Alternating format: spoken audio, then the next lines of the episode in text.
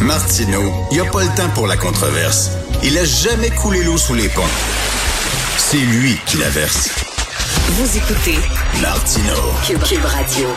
Alors, 63e jour de la guerre en Ukraine, et là, la Russie qui a mis en garde le monde contre un danger réel d'une guerre mondiale. Nous allons parler avec M. Yann Bro, professeur en études internationales au Collège militaire royal de Saint-Jean. Bonjour, M. Bro. Bonjour, M. Martineau. Ben, bien sûr, euh, à chaque fois qu'on parle de l'Ukraine, c'est que on, on, ne on n'est pas dans la tête de Poutine. On ne sait pas si ce sont des, des du bluff.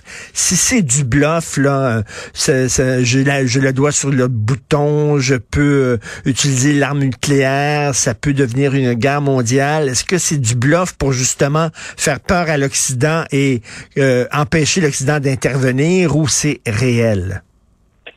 Ben, écoutez, je peux pas le savoir. Ben J'étais de ceux, je l'ai dit, comme beaucoup d'autres, qui pensaient que quand on déployait 150 000 troupes à la frontière, c'était une sorte de bluff pour pouvoir faire pression dans le cadre de, pour parler diplomatique. On n'est plus là. Le plan de Poutine s'est pas euh, réalisé comme il souhaitait. On est dans une pleine logique d'escalade et personne à ce stade-ci peut entrevoir quelle direction va prendre le cours des choses.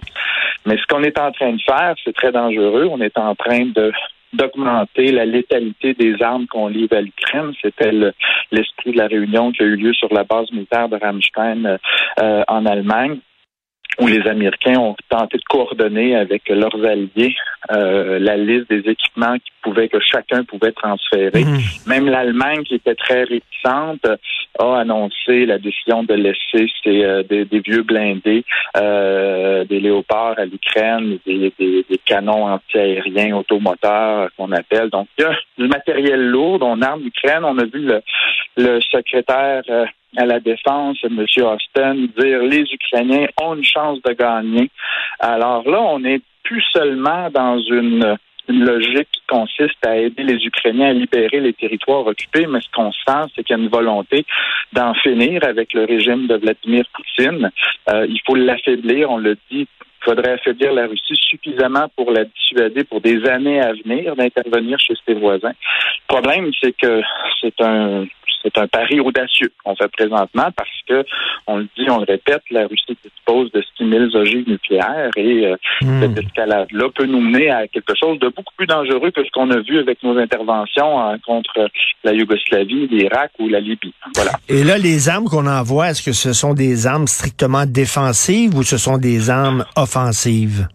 Non, non, non. Il y a des armes offensives. Euh, il y a, quand on parle de, de, de, de pièces d'artillerie, par exemple, euh, on n'est plus là simplement dans les bains simplement. Déjà d'envoyer les fameux seigneurs ou les les manpads, les, les, les missiles antiaériens, les missiles anti-chars, on peut définir ça comme des armes défensives. Euh, mais quand on envoie des tanks, euh, là, on est dans des armes offensives. Il y a, une, il y a un objectif actuellement en Ukraine de récupérer le territoire euh, perdu. Et on est un peu ben, galvanisé par la, la force de cette résistance-là. Le problème, c'est le même, c'est qu'à partir du moment où sur le théâtre d'une confrontation conventionnelle, les choses ne se passent pas du tout comme on le souhaitait. Euh, quelle est l'option pour Poutine? Rentrer la queue entre les deux jambes, offrir hmm. des réparations financières à l'Ukraine? Il n'y a pas l'air d'ambiance pour ça, M. Poutine.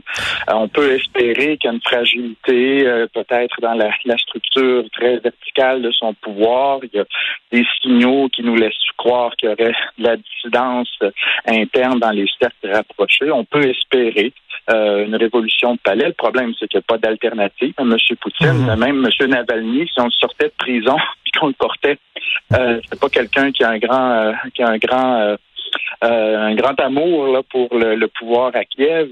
Il a été de ceux qui, qui, a cautionné l'annexion de la Crimée. Il a déjà utilisé des termes très dégradants pour parler des Ukrainiens. Je pense pas que ce serait l'interlocuteur qu'on souhaiterait avoir pour envisager une solution à la, à la, situation géopolitique de l'Ukraine. Donc, même en l'absence de Poutine, euh, je vois pas actuellement en, Russie quelqu'un qui pourrait être une figure plus acceptable. Le ressentiment que les Russes mmh. ont cultivé depuis de nombreuses années va demeurer.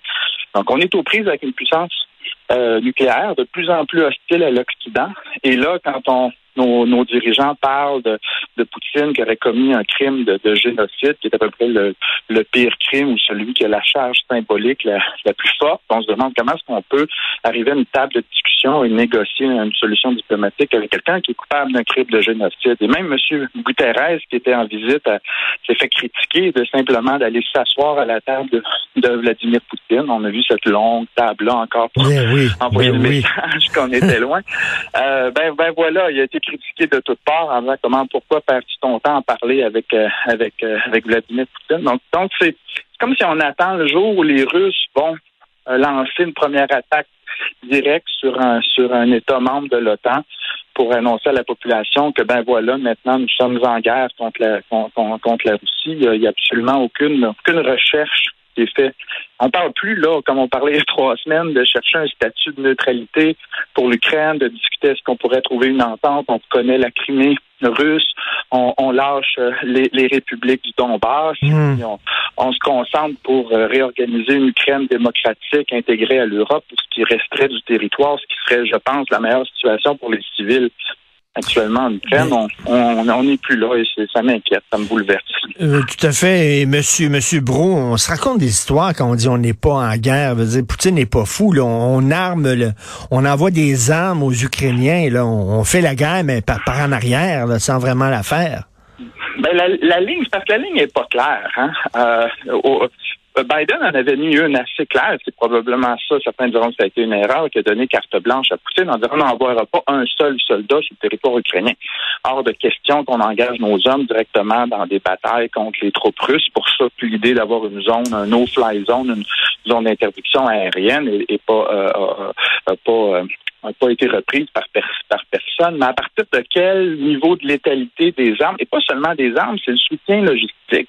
Et c'est des troupes qui sont sur le terrain. On est rendu à 20 000 combattants étrangers qui se sont enrôlés dans les forces ukrainiennes. Il y a près de 500 Canadiens qui participent actuellement à titre volontaire. On se moquait à une certaine époque des volontaires russes qui s'enrôlaient mmh. pour aider les sécessionnistes au Donbass. Là, on a des volontaires canadiens, des volontaires américains, euh, australiens, hein, ça vient d'un peu partout. Euh, ils arrivent en Ukraine, on les, on les enrôle, on leur donne des armes de combat, on les envoie au front. Il y a parmi ces gens-là des militaires à la retraite, des spécialistes euh, d'utilisation de certains types d'armes. On se demande si dans cette, ces, ces, ces troupes-là de volontaires, il n'y a pas euh, il y a pas des forces spéciales qui opèrent. Qui... Donc l'aide, la, la, ligne, elle, elle est Mm. elle est pas claire, mais on, on l'étire. Puis on l'étire euh, à un stade où euh, on a vu M. Lavrov dire ben là, le risque de troisième guerre est réel. Puis les Russes disent non, écoutez, euh, il va y avoir des représailles si vous continuez d'armer les Ukrainiens.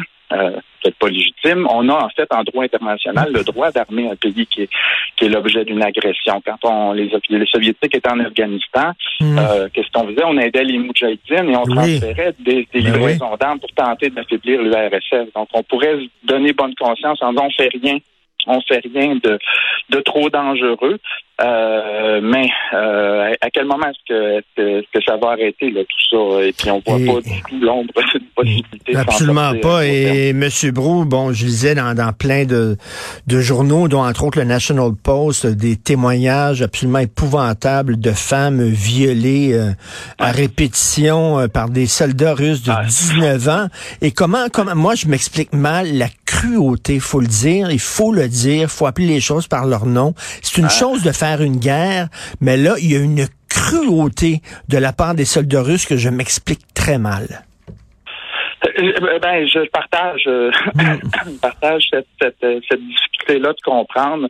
On se demande, hein, on n'a jamais été pris dans un contexte où on est là pendant trois semaines à se faire garrocher des explosifs, avoir des morceaux de jambes, des morceaux de bras, des têtes revolées de tout bord, de tout côté. Y a-tu quelque chose dans le cerveau humain qui flippe quand tu es en Mm. situation euh, traumatique comme ça? Est-ce qu'il y a, et c'est et c'est, je le crains, une, une possibilité. Et J'ai plusieurs analystes qui, qui me disent, écoutez, les chaînes de commandement sont très rigides dans la culture militaire euh, soviétique et post-soviétique, puisque ça se, ça se perpétue maintenant. Il y a pas, ces crimes-là n'auraient pas pu être commis s'il n'y avait pas eu une autorisation donnée en plus haut lieu.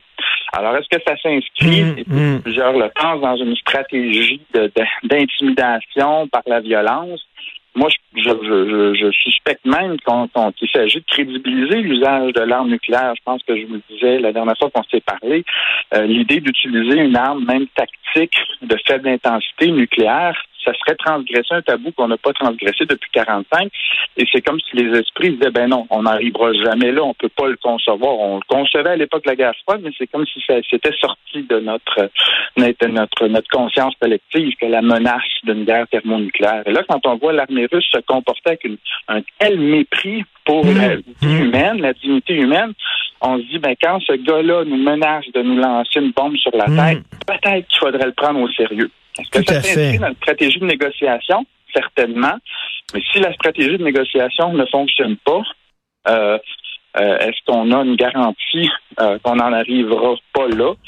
Ben, la réponse, c'est non. Alors maintenant, la question qu'on doit se poser, que nos décideurs publics doivent se poser, on veut bien entrer en confrontation en espérant faire partir ou faire changer le régime en Russie, mais c'est quoi le prix qu'on est prêt à payer pour ça? Quel est le risque qu'on est prêt à encourir pour tenter de, de, de, remettre M. Poutine à sa place?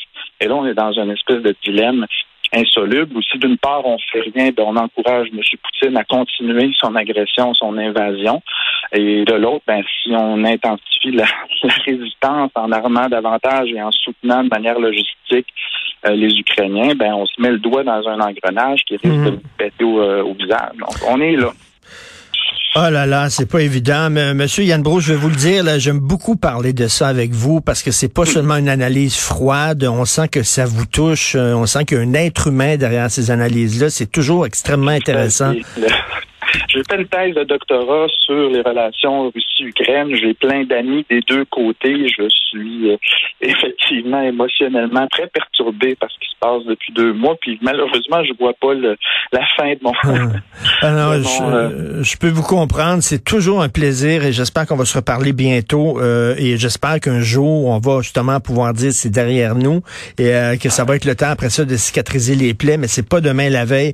Merci beaucoup, Monsieur Yann Bro. Merci. Un plaisir, M. Martineau. Bonne journée. Alors, Yann Bro, j'aime vraiment ce gars-là, professeur en études internationales au Collège militaire royal de Saint-Jean.